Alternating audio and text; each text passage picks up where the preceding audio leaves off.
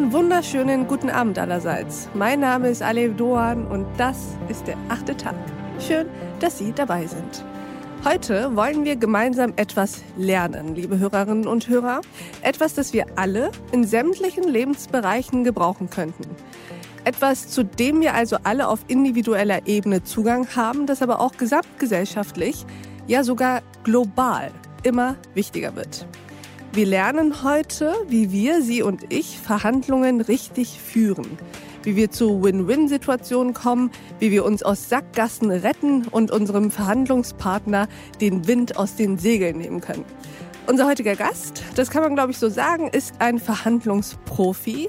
Und ihn heiße ich herzlich willkommen in den achten Tag. Guten Abend, Florian B.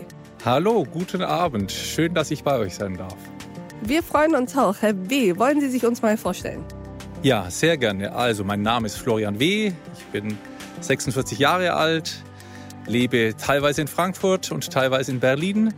Und mein Job ist der Hauptgeschäftsführer des Arbeitgeberverbands Luftverkehr. Äh, Luftverkehr sage ich schon, das war mein alter Job, sondern es ist der Arbeitgeberverband MOVE. Und der Hintergrund ist, das ist der Arbeitgeberverband der Deutschen Bahn. Also wir führen die Tarifverhandlungen für die Deutsche Bahn. Da hört man schon ein bisschen raus, dass Sie wissen, wie Verhandlungen funktionieren. Aber erzählen Sie mal, Herr W., wie verhandeln wir eigentlich richtig und warum ist das überhaupt so wichtig?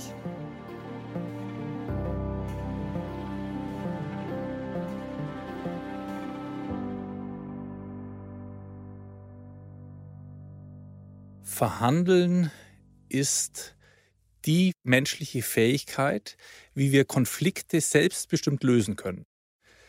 Also uns hilft nicht irgendein Gericht oder ein Dritter oder eine Institution, sondern wir können, wenn wir einen Konflikt haben, zu zweit oder als Gruppe mit mehreren, dann können wir diesen Konflikt selbstbestimmt lösen. Und das Verhandeln gibt uns diese Fähigkeit in die Hand.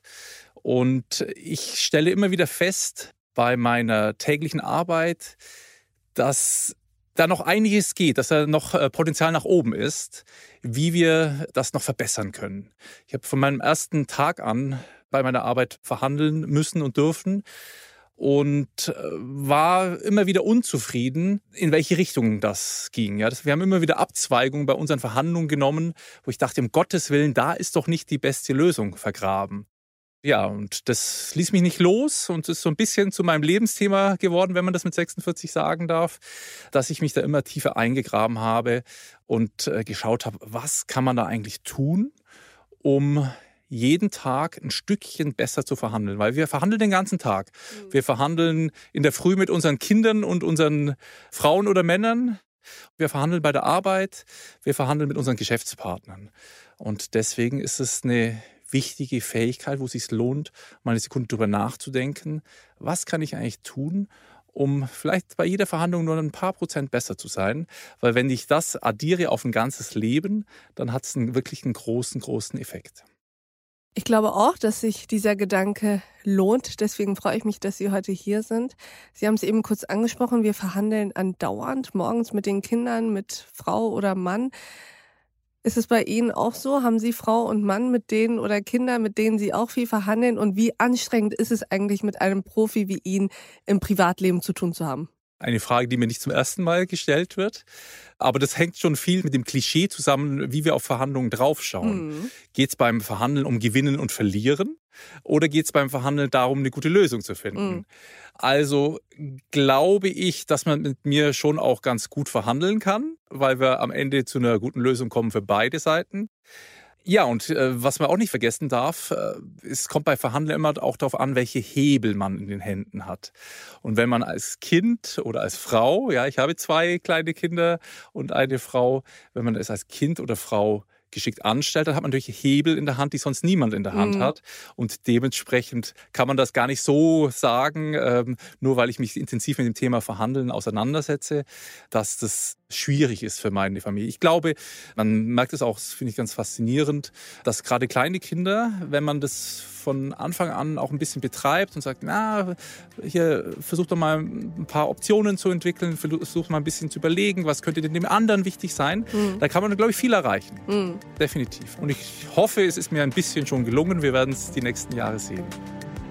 Ich empfehle Ihnen das Gespräch mit dem Verhandlungsprofi Florian W. in voller Länge. Ich habe in diesen 20 Minuten mehr über Verhandlungen gelernt als je zuvor. Zum Beispiel, dass ein Kompromiss nicht unbedingt immer etwas Gutes ist.